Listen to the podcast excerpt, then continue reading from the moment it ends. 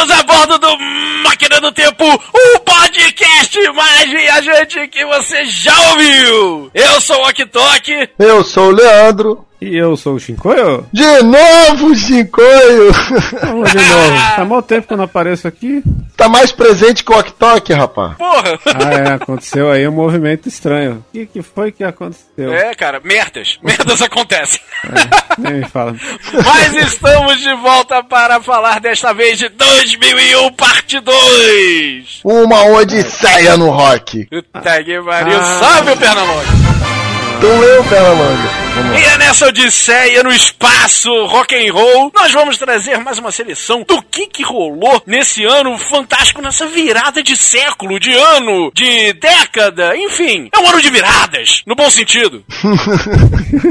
É um ano em que a gente já fez o programa lá, edição 20 e pouco, Né? que eu não o link lembro. vai estar aí no post pra você relembrar, nem eu lembro. É, é. Lá nos primórdios. Lá nos primórdios, exatamente. E que a gente tocou algumas coisas que foram lançadas neste ano, mas que, como sempre, não se esgotou, né? Então, promessa é dívida, estamos trazendo mais uma seleção do que que rolou de bom em 2001, ou não, mas a gente vai discutir isso tudo aqui, certo, senhores? Ou não, não. Aqui só toca Beleza. música boa. E vamos defender isso, hein? Então chega de papo e bora pro som de 2001, começando com Buck Cherry com Whiskey in the Morning na máquina do tempo.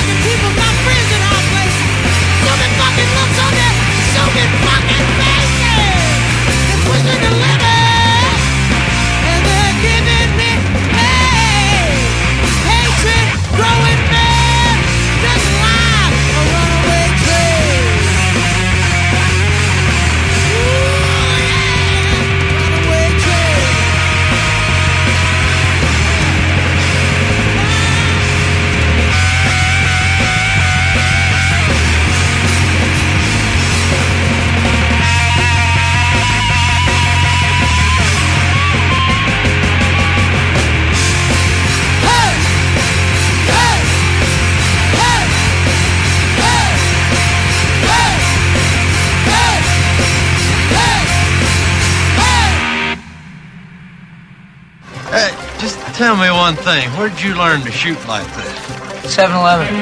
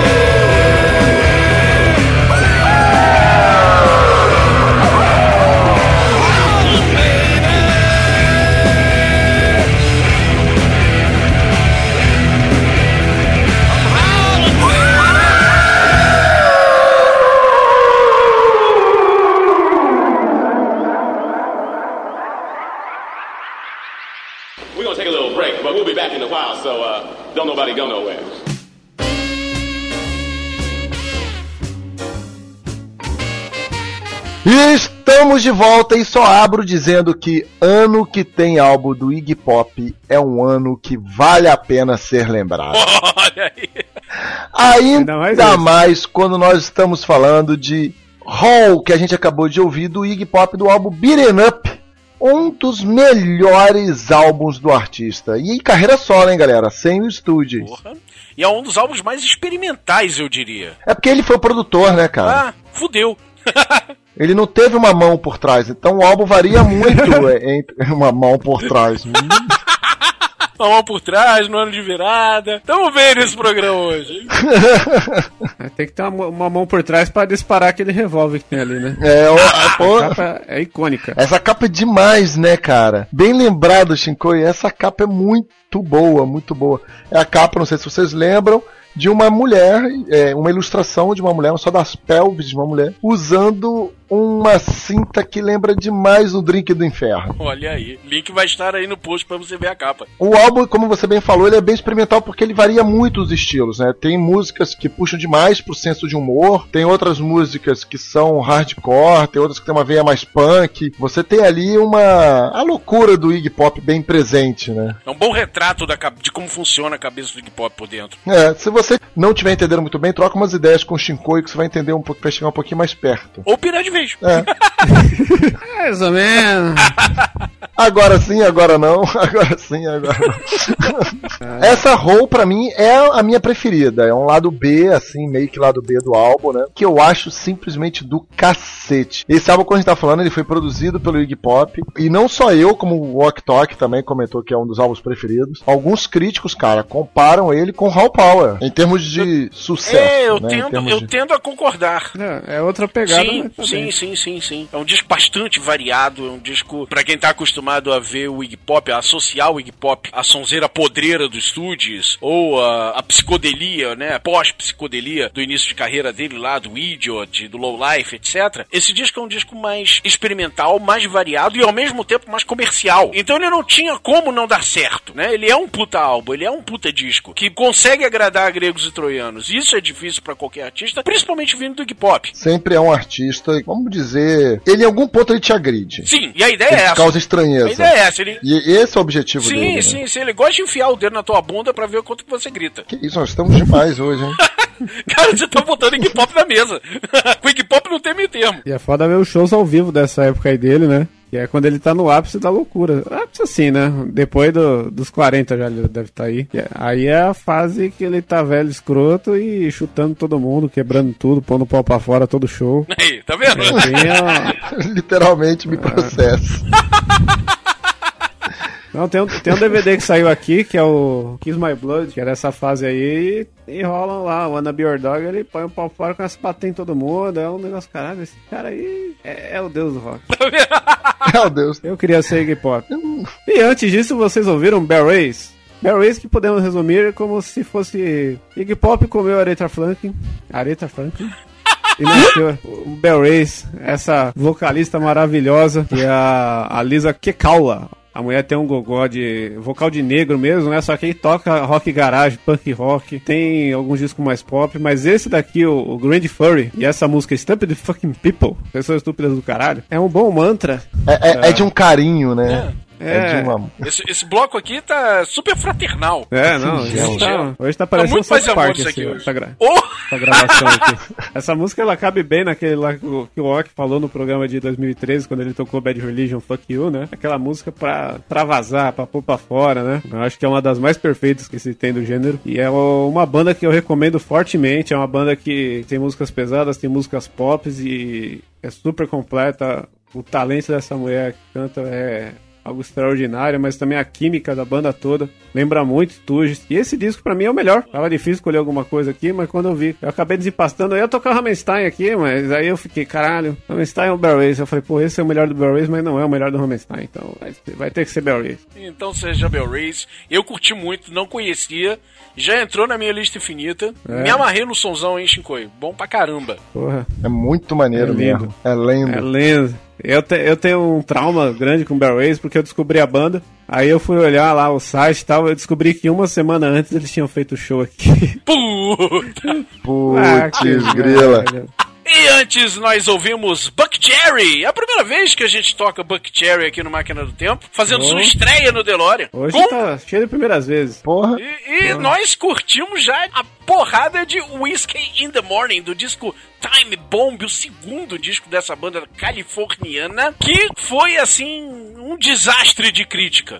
É, eu conheci eles no show que eu fui lá, eles estiveram no Monster aqui ano passado, né? E eu achei mais ou menos, mas eu, eu, eu tava chegando exatamente naquela hora, então eu não consegui pegar o show por inteiro pra dar uma opinião concisa. Eu não conhecia Buck Cherry também, eu vim a conhecer há pouco tempo. Acho que na época do Monsters, exatamente, quando anunciaram o setlist, etc., eu fui atrás. Ah, vai vir um tal do Buck Cherry. Ok, sempre ouvi falar dessa banda, mas nunca parei pra ouvir. Então, é oportunidade. Parei pra ouvir o som dos caras. Eles têm um rock and roll pesado, um hard rock um pouco mais agressivo, que faz o instrumental deles ser muito legal. Pelo menos ouvindo o disco de estúdio, produzido, bonitinho, etc. Ao vivo eu não sei como é que eles são. Eles lembram Mas- as músicas boas do Guns. É, por aí, por aí. Ele tem uma pegada. Boa, Ele é um boa Guns bom. É, é Espaguete Incidente, assim, sabe? Aquelas músicas lá do B do Guns que é, é fudida, assim, pauleirão. É, bem por aí. É um Guns bom, só que sem aquela voz de unha arranhando o quadro negro do Axel. É bacana. É um Guns bom, é um rock and roll regado a sexo, drogas e, e- e bebida e, E etc. tatuagem, tatuagem pra E caralho. tatuagem, tatuagem pra caralho. Só que a letra da galera é uma verdadeira ode, é um verdadeiro tributo a essa vida de excessos do rock and roll. Cada letra deles é eu quero minha vida, a minha vida é puta, é whisky, é bebida, é droga, e é isso aí, a vida é isso aí, assim que eu tenho que viver, e assim que eu gosto, que me faz afastar um pouco. Mas o instrumental dos caras é bom de forma que eu acabo acompanhando. E esse disco, apesar dele ter um instrumental mais forte, pelo menos na minha opinião, em relação ao primeiro disco, ele não agradou muito exatamente por causa do lance das letras. A galera achou que, puta que pariu, a gente tá acostumado a ouvir esse de si falando da mesma coisa, mas cara, esses malucos meteram o pé na jaca tão forte que não dá. Eles abusaram, né? Cara? abusaram muito das letras aqui. Mas Isso tem fez a uma, uma leva de banda pior ainda. Tem, tem uma leva de banda pior, que já tem a su- o seu nome um tanto quanto comprometido por, exatamente por causa disso. Vídeo Gore, por exemplo. Não, vê as bandas glam atuais. O visual dos caras é agressivo, cara. Essa reação negativa do disco causou uma merda, né, na banda. Causou uma confusão do caralho. Porque logo nesse disco havia entrado o guitarrista base deles, o Yogi Lonis. O tal do Yogi Lonis entrou nesse disco, tocou a guitarra base do Time Bomb, veio a repercussão toda, que foi uma merda tão grande, que aí a banda começou a discutir, ok, fizemos merda, exageramos, precisamos tomar um outro direcionamento. Pra onde vamos? Pra onde Ups. vamos? Galera começou a discutir resultado. O Yogi saiu da banda, saiu o baterista, saiu o baixista. Ele mandou geral. Demandou geral, só ficou o guitarrista solo, o Kate Nelson, e o vocalista, o Josh Todd. Que, ok, vamos procurar gente pra botar no lugar deles e continuar a banda? Vamos, vamos. Quando? Ah, daqui a pouco. Vão marcar. marcar, hashtag vamos marcar. Nessa brincadeira, os caras começaram a fazer projeto solo, um ali, outro aqui, não sei o quê. Resultado, a banda voltou em 2005. Lembra? Estamos falando de 2001. Até que foi rápido, É, né? foi rápido, né? Veja o Velvet Revolver, por exemplo, que tá aí há 12 anos. pra sua felicidade, né? Para a sua alegria. Pra sua alegria, né? Vídeo Guns N' Roses, que Você. Chinese Democracy, um abraço. Não, não, não chuta cachorro morto, que é feio. Aqui, tá. Quem dera tá morto, o cachorro veio O aí cara no tá Brasil comendo pão dia. francês na padaria. Mas o cara foi comer pão francês na padaria, tu viu? Eu foto? vi, pô. o Bobão É gente o humilde. Food com a, com a sacolinha do decolar.com, cara, isso é muito deprimente. Cara, é, é gente humilde, é gente, é gente do povo. Né, cara? Axel Rose é chapa. Novo modelo Exo, Exo humilde. Exo humildão. Axel humildão. E para o próximo bloco vamos abrir com Alien Ant Farm Whisper na máquina do tempo.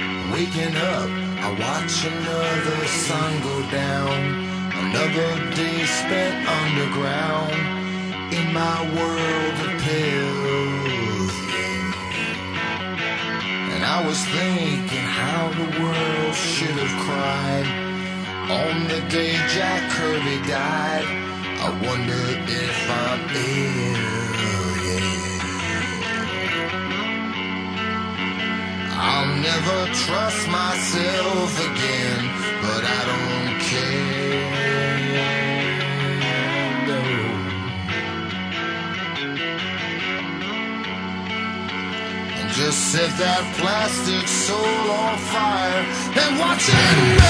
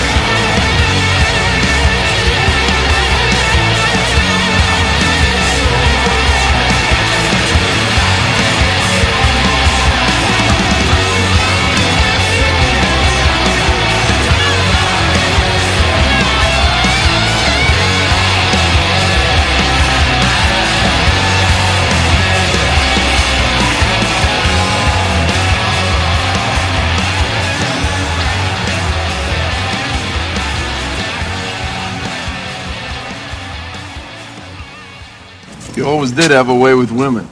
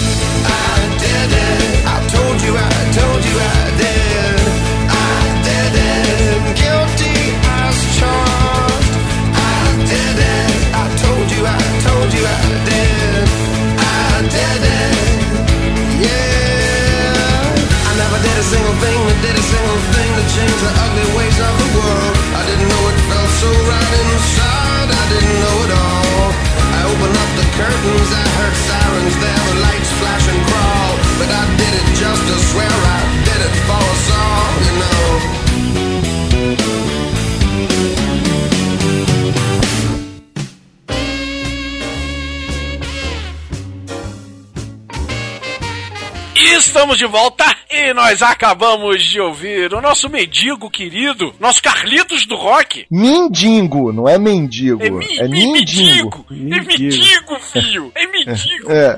Nosso mendigo querido, Davi Matheus e sua banda.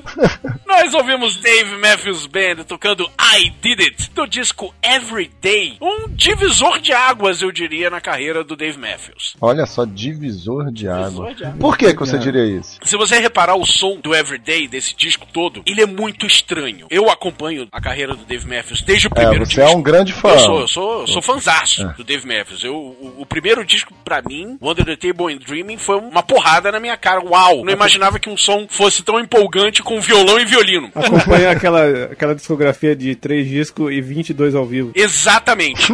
Mas o, o caso do Everyday, esse é o quarto disco de estúdio dele. Se você pegar os outros três, desde o Under the Table, como eu, te- como eu falei, muito calcado no violão, no violino, no, no acústico, praticamente, um acústico muito empolgante. De repente, no Everyday, vem guitarra, muita guitarra. Ele praticamente praticamente largou o violão de lado. Assim, e uma característica, quando a gente fala de guitarra no Dave Matthews, a gente lembra logo, ah, o Tim Reynolds, que é aquele amigão dele, guitarrista, tá no disco. Não, não tá. Esse disco não tem o Tim- a participação do Tim Reynolds, né, que é, um- é- é uma coisa inédita. Quem tá tocando guitarra é o próprio Dave Matthews, uma guitarra barulhenta, uma guitarra cheia de distorção, que é uma coisa que ele não usa normalmente. As músicas estão mais pesadas, estão com riffs mais pesados, com andamento mais tenso do que o normal, e muita produção, muita, muita produção, e algumas participações especiais, inclusive nesse disco, é o começo do relacionamento do Dave Matthews com o Carlos Santana, nosso querido Santana que Ah, que maneiro. E eles combinam muito bem, Combinam né, pra cara? caramba, cara. Tem uma faixa desse disco chamada Mother Father, com a guitarra do Santana, que na boa, eu não precisava ler o encarte do CD pra saber, maluco. Pra saber que era o Não, Santana, né? entrou a guitarrinha ali no meio, puta que pariu, já sei quem é. Tá feliz da vida. Mas esse disco, no geral, ele tem essa estranheza, né? Aqui no Brasil, isso bateu muito estranho. Eu mesmo, que sou fã da banda, eu estranhei, eu ouvi esse disco, sabe, eu vi na primeira vez, eu não sei. Deixei ele encostado na minha prateleira durante umas duas semanas, três. Uhum. Depois eu pegava, ouvia de novo, depois eu deixava. Demorei, eu demorei pra entender o que, que ele tava querendo com esse som. Tanto que, no Brasil, esse foi o último disco que foi impressado aqui por fábrica brasileira, distribuído aqui por gravadora brasileira e etc. Depois disso, Dave Matthews não sai mais aqui. Se você quiser comprar um CD do Dave Matthews, você tem que comprar importado. Foi banido. Em Ah, compensação. mas por quê? Por quê? Peraí, desculpa, não entendi. Não sei se você falou e eu não ouvi, mas por quê? Por causa dessa estranheza. O público brasileiro bateu o ouvido nesse troço e não é aquele Dave Matthews que eu ouvi no Under the Table, no Crash. Entendi. Por outro lado, nos Estados Unidos e no Canadá, esse disco é um dos mais vendidos da história dele. Em seis meses virou disco de platino no Canadá, foi quinto lugar no, no ranking de discos mais vendidos do ano pela Billboard. Primeiras duas Entendi. semanas, 50 milhões de discos vendidos. É uma loucura. Mas aqui no Brasil causou Causou essa estranheza. problemas. Eu entendo. Eu fiquei assim. O público brasileiro tem um pouco disso. Se você muda uma vírgula, neguinho começa a estranhar e diz: Não, não quero mais, morreu pra mim. Rush pra mim é só até o Moving Pictures. E como a gente ouviu isso na época do the Bones, Porra, né? pra caramba. Iron Maiden a partir do, do Somewhere in Time, neguinho também já torceu o nariz. Power Slave foi o último e acabou. Blá, blá, blá. Dave Matthews entrou nessa. Não ouço mais. Bateu o Crash, acabou. é, morreu ali. Eu, eu recomendo muito que as pessoas ouçam o Everyday e tentem entender essa nova proposta. Ele até mudou de produtor pra fazer esse som. Quem produzia os discos do Dave Matthews era o Steve Lillywhite. Cara, porra, monstro do- da produção. Já trabalhou com o nego da galera de Seattle a Rolling Stones. E ele que produzia todos os discos do Dave Matthews. Até então. Ele trocou de produtor pra fazer essa sonoridade e chamou o Glenn Ballard, que é o cara que fez o Jagged Little Pill da Alanis Morissette. O tal disco que fez ela estourar no mundo inteiro. Pra fazer essa sonoridade mais pesada. E deu muito certo. Só que é preciso esse tempo pra você se acostumar. Você precisa digerir o álbum, Exato, é isso? você precisa digerir o álbum, porque não é o Dave Matthews que a gente conhece. Aquele Dave Matthews que a gente conheceu no primeiro disco, sabe? Não é o Dave Matthews que você quer, é o Dave Matthews que você precisa. Puta merda. Tá bom então. Argumento Chris Nolan, pronto, acabou, não precisa falar mais nada. Eu não sou um fã de Dave Matthews, mas depois dessa acho que eu vou Fala atrás. aí do. Não, não. Você, é, agora você descobriu que você precisa. Mas, ô Shinko, agora que você já sabe que você precisa, fala do que você trouxe, né, Ah, cara? eu aqui estou fechando a trinca do Monster Magnet no Máquina do Tempo. Olha aí! Já tocamos o disco anterior a esse, o Power Trip, já tocamos Monolithic Baby e agora estamos tocando God Says No. A música que rolou foi Melt, que é uma música bem mais calminha, diferente do que já rolou por aqui. Porque esse álbum é um álbum mais diferentão, né? Aqui é o ponto que eles viraram o traidor do movimento e mudaram completamente o, o estilo, com- combinaram com muito estilo de música. Tem música que mescla soul com jazz, com o stoner, que é a principal marca, mas essa mesma aqui já tem uma pegada totalmente diferente. E isso é culpa que esse disco aqui é o disco que o Dave Weird, né, o vocalista, pegaram, soltaram da coleira e falaram: vai, vai, Faz o que tu quiser, né, meu filho? faz o que tu quiser. Tanto que esse é o disco mais nerd do Monster Magnet. Se você Como assim, nerd? Me explica isso. Vamos lá, o, o David Wydorf, ele é um nerdão, por mais que ele tenha aquela panca de metaleiro, de roqueiro que pega Harley Davidson e sai pegando mulher na rua, ele é um nerdão do caralho. Fala isso na cara dele. Não, Fala. ele sabe disso. Você vê a entrevista dele, ele fala, cara, eu adoro essa vida de roqueiro, eu sou igual ao Homem-Aranha, entendeu? Quando eu tô no palco, eu tô ali pulando cateia, e quando eu tô na rua, eu sou o Peter Parker. Ele fala justamente assim. E, e é engraçado no começo dessa música, ele fala como o mundo chorou no dia que o Jack Kirby morreu, que já é uma referência aí, o criador da Marvel, né? Criador... Olha aí, Sim. Ele já. É, o cara faz um tributo a- ao, Ao Jack, Jack Kirby. ao Jack Kirby nessa, numa música de. É, é uma coisa muito inesperada, né? Cara, é, é estranho, né? Isso me faz lembrar uma outra banda que a gente falou muito lá no nosso programa de metal, que é o Iced Earth, que é a banda de metal, porrada, não sei o que, eles fizeram um disco inteiro voltado pro Spawn. Isso, é. Cara. É o, é o The Dark Saga. É um disco que conta a história do Spawn. Enfim, Spawn, né? é, logo o Spawn, né? Logo quem, né? Enfim, do- né? Foi mal ouvintes da década de 90, mas Spawn, cara, é uma enganação do caralho. É que você viveu isso, cara. Não, e além disso, aqui, outras músicas que tem, ele fala de X-Men também, tem outra música que, é, se eu não me engano, é a Gravity Well. Não, I'll Shock You. Ele fala Shield of the Atom e tal, ele faz uma sobre os X-Men. É, é bem nerdão e a capa é a mais icônica de todas, que o pessoal faz tatuagem, tampa em um monte de lugar, é a frente do ônibus deles. Que é uma Torinho, um capa... abraço. É, é o Torinho, só que é o Torinho versão quadrinho, né? Exato.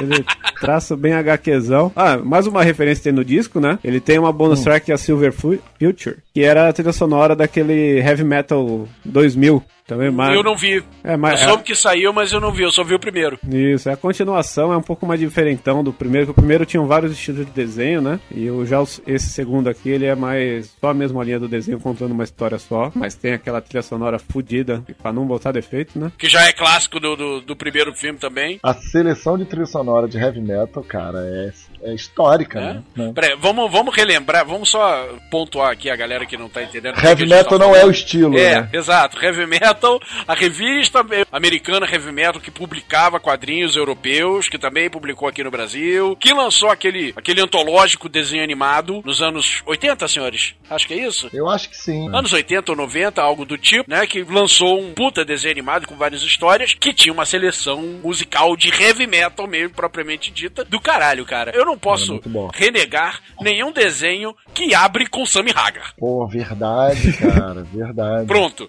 É. Não, e esse, a continuação abre com Monster Magnet. Olha aí. Pronto. Ah. Já ganhou meu coração. Tá caralho. Mas é isso, disco altamente recomendado aí do Monster Magnet e é, e é aquele que é o mais sociável. Se você tiver com companhias que não gostam muito de som alto e barulheira, esse aqui é o disco. E nós abrimos o bloco com o Whisper do Alien Ant Farm, do cara, meu álbum preferido do Alien Ant Farm, o Anthology, álbum que me apresentou a banda. Foi a- através desse que eu conheci, que é o segundo álbum. Não, senhores, a gente já falou sobre isso, não é uma coletânea. Assim como o primeiro álbum do Alien Farm não é uma coletânea mesmo, ele se chamando Greatest Eles Hits. são zoões, esses caras aí. Pra mim, A, é, a galerinha lá são os fanfarrões. Elite Farm, pra mim, É eles, eles deviam fazer show junto com o Body Round Gang. Ia ser perfeito. Então, meus amigos, é, é um álbum que ficou muito famoso por causa dos videogames antes. Assim, eu conheci depois. Talvez o Chico lembre de algumas músicas, como por exemplo, você deve se lembrar de Alien Farm de Tony Hawk Pro Skate, que tocava o Wish. Sim. Alien Farm, ele.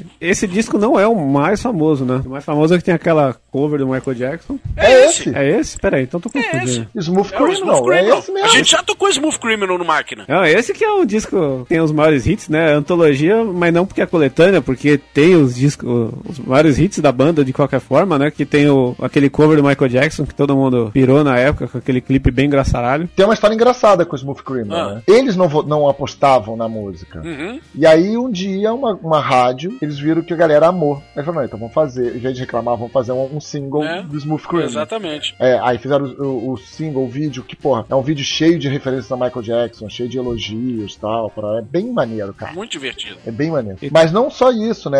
É, é, o álbum inteiro, quase o álbum todo, quase todas as músicas foram utilizadas além do meio musical normal que o próprio álbum propagaria. Como eu falei, o Wish foi trilha sonora de Tony Hawk's Pro Skate, umas três ou quatro músicas foram parar no Rock Band. Courage foi trilha, trilha sonora do Sean Palmer's Snowboarder, sabe? Aquela. Smooth A Criminal. Movies, a Movies tem um clipe muito foda que mostra eles de Caça Fantasma, de Fábrica de Chocolate, Karate Kid. Até o- eles fazem uma parada de Karate Kid com o Pet Morita, que é o Sr. Miyagi.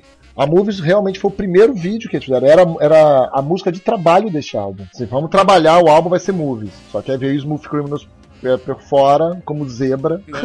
E ganhou, e tomou a cena, né? Assim, Uhum. mas é um álbum que eu acho do cacete. Você não conhece Alien Farm? Começa por esse. Não tem erro. Vai ter várias coisas que você vai ouvir e falar, caraca, eram eles. Em breve aí deve sair um novo, porque eu tava vendo. Eu, eu acompanho a galera aí nas redes sociais do Alien Farm e eu tava vendo que eles conseguiram fechar um Kickstarter pros fãs bancarem maneiro. o próximo disco. E deve sair. Ou seja, se não sair agora em 2014, no máximo até 2015 a gente vai ver um disco novo do Alien Farm por aí. Que maneiro, que maneiro. Pô, muito bom. Isso aí. E esse promete, hein? Eu tô empolgado. E agora se liga aí porque vai rolar Gabriel Pensador no Máquina do Tempo.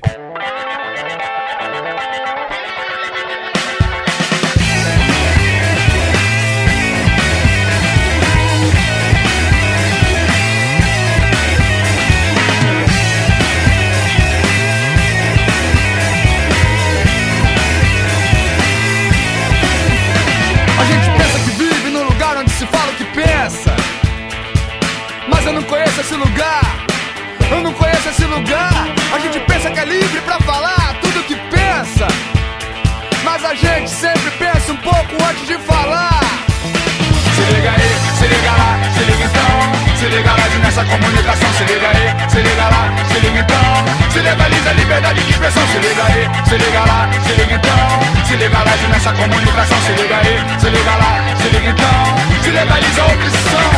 Pensa, o pensamento tem poder, mas não adianta só pensar. Você também tem que dizer.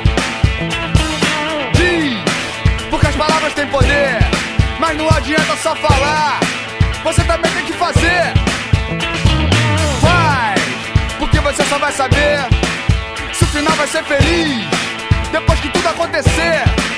E depois a gente pensa, e depois a gente diz, e depois a gente faz o que tiver que fazer. O que tiver que fazer. Se liga aí, se liga lá, se liga então. Se liga lá nessa comunicação, se liga aí, se liga lá, se liga então. Se legaliza a liberdade de expressão, se liga aí, se liga lá, se liga então. Se liga lá nessa comunicação, se liga aí, se liga lá, se liga então. Se legaliza a opção. Deixa ele viver em paz, cada um sabe o que faz.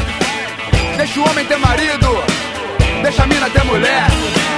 Deixa ela viver em pé, cada um sabe o que quer. Que é. Deixa ele chorar em paz, cada um sabe o que fez. Deixa o tempo dar um tempo, cada coisa de uma vez. Deixa ele sorrir depois, deixa ela sorrir também. O que é que tem de mais?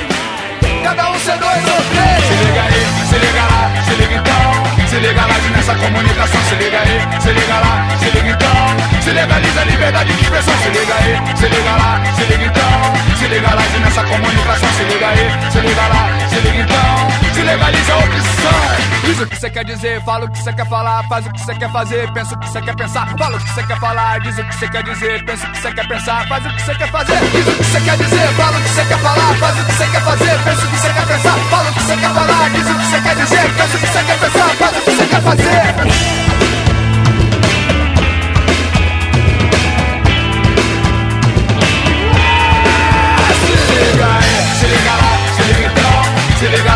Comunicação, se liga aí, se liga lá, se liga então. Se legaliza a liberdade de expressão, se liga aí, se liga lá, se liga então. Se liga lá nessa comunicação, se liga aí, se liga lá,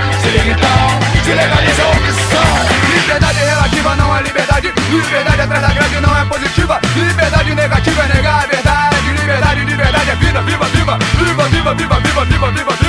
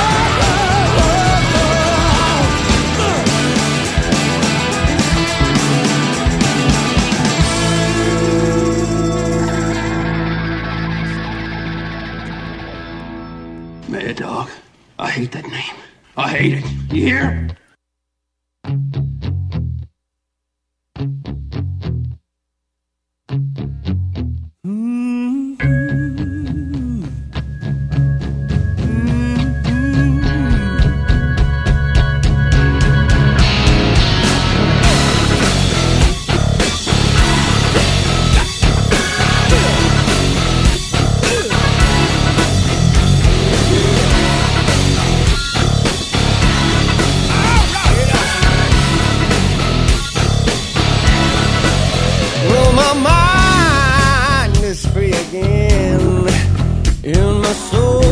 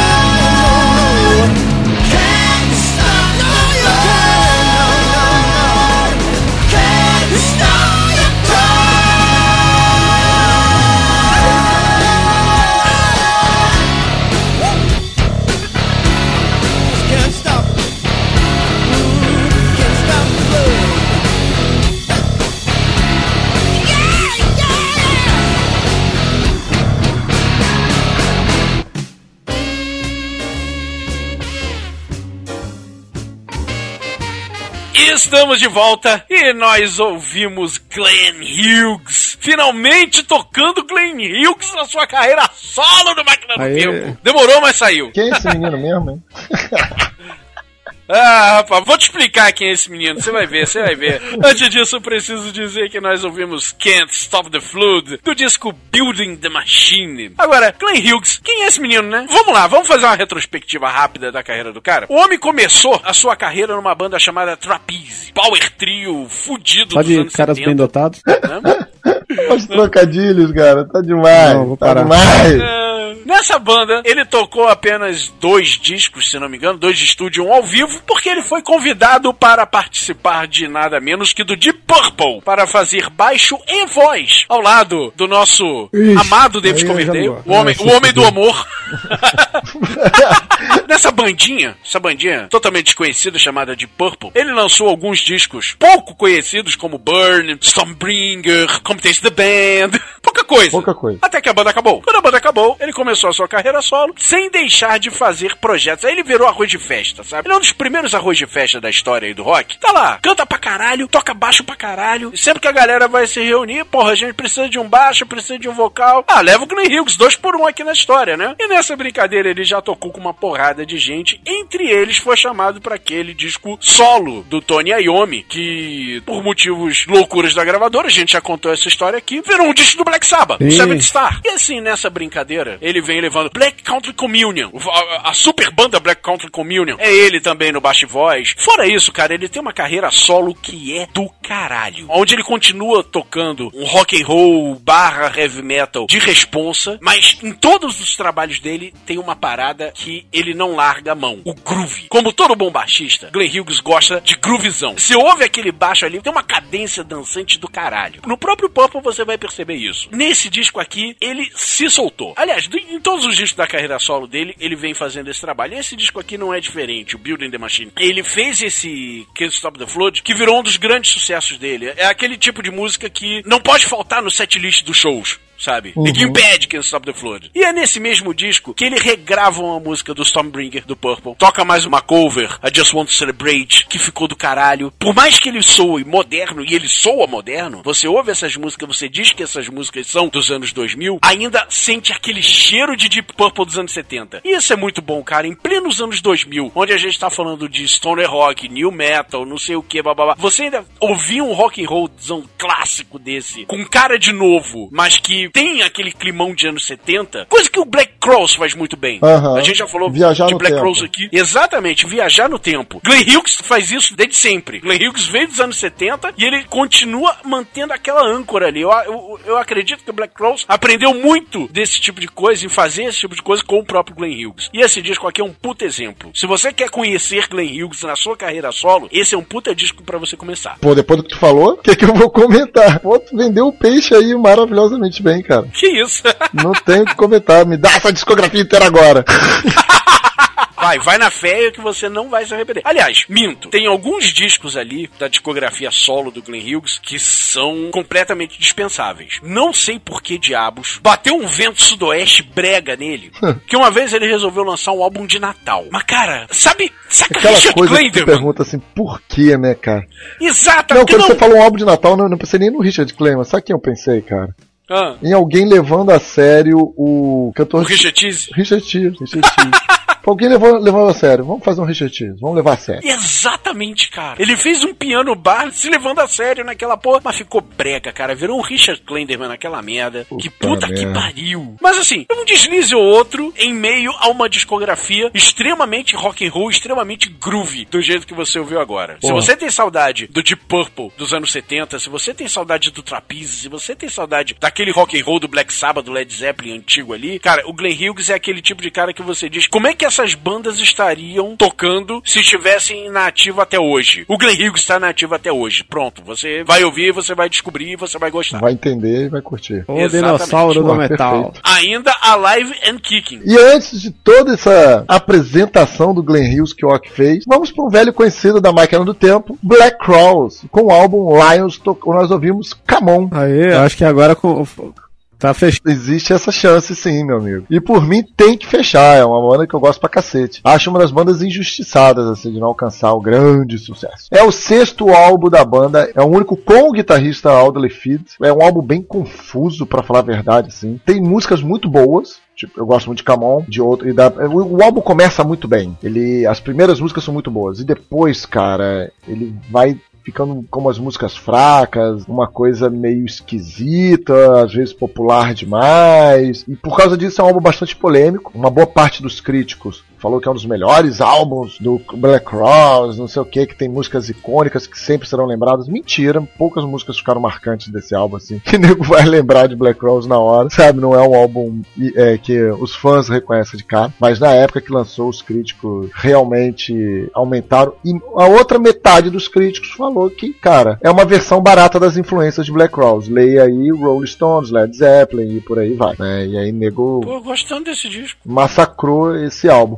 Eu acho o álbum muito legal. Ele só é confuso. Ele é confuso porque tudo que estava acontecendo, né? O vocalista lá estava casando com a Kate Hudson, o baixista foi expulso da banda, e aí ele foi substituído por dois baixistas, sendo que um deles foi selecionado para ficar de vez mesmo com a banda, porque ele era bom de turnê. Ele tinha muita experiência em turnê. Ele termina de gravar o Lions e sai da banda. Ou seja, ele não faz a turnê. Porra. Então é um álbum assim, ele é confuso mesmo por esse lado, entendeu? Ele tem esses altos e baixos por esse lado. Eu gosto, é o tipo de álbum que você escuta ele quase todo. Tinha uma parte que você dá umas puladinhas, nada crítico, sabe? Você pula umas duas músicas. Pensei que você dava uns pula umas pulos. duas músicas. Não, não, menos. Extremamente agradável, tranquilo. Não foi um álbum que se tornou inesquecível pros fãs, né? Tem este ponto fraco. E antes disso, vocês ouviram o Gabriel, o Pensador, aquele cara lá, né?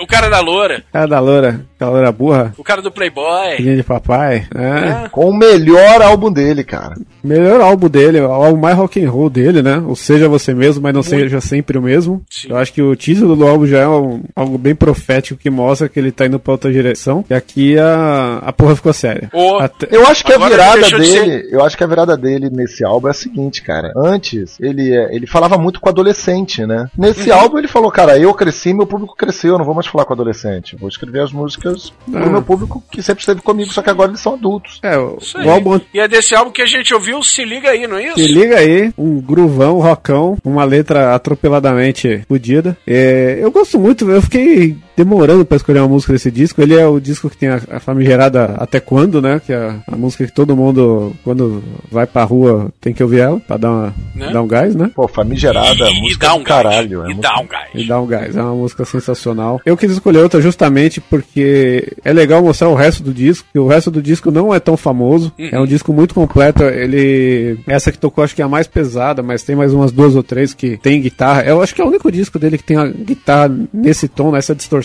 né? É o disco mais orgânico musicalmente dele, eu diria. É. Né? Que é onde ele não brinca tanto com samplers e scratches e rouba pedacinhos de músicas dos outros e riffs dos outros. Musicalmente falando, é o que tem é, sons mais originais, mais orgânicos mesmo, né? E é exatamente pra fala, fazer de encontro com esse título dele, né? Seja você mesmo, mas não seja sempre o mesmo. Ele não está sendo o mesmo que ele foi nos discos anteriores, que tinha muito dessa produção hip hop. Ele, ele se lançou como um artista de rap barra hip hop, então ele agora não está sendo mais o mesmo, apelando, apelando não, apelando é uma palavra é, é, é, injusta, investindo, né, experimentando um som mais rock and roll. Exatamente. Rola até uma frase no começo de uma música que o cara chega pro Gabriel e pergunta, né? Você tá mudando as suas músicas? Ele responde, não, eu tô musicando minhas mudanças, né? Que é. Caralho, olha só, filósofo. é Filosofando. Gabriel, é- o filósofo. O filósofo. E isso resume o disco inteiro, sabe? É um disco que realmente tem uma pegada. Tem uma música ou outra ali que rola uma piadinha. Ele ainda tem esse quê de humor, né? Pra não ficar maçante e chato, mas eu acho que. Porque afinal ele ainda é ele mesmo. É, afinal ele ainda é ele mesmo, ele é zoão, ele é da zoeira como nós. Pô.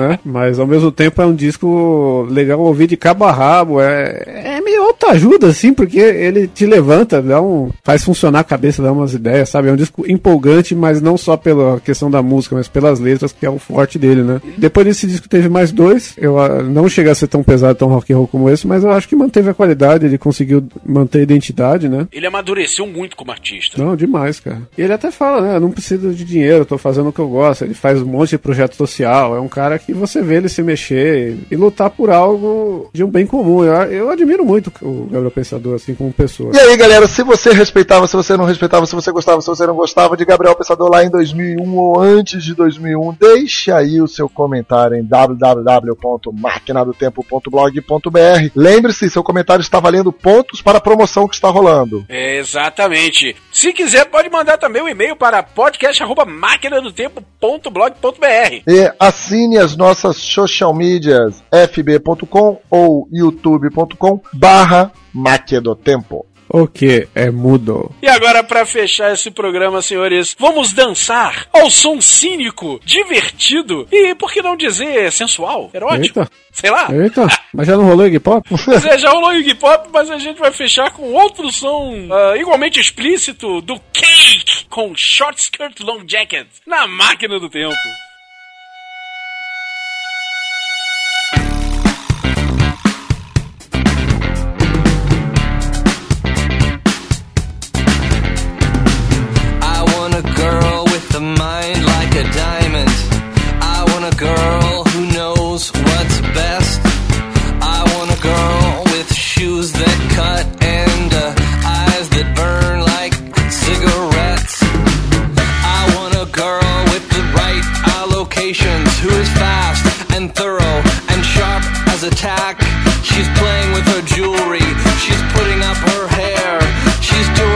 Facility and picking up slack. I want a girl with a short skirt and a long jacket.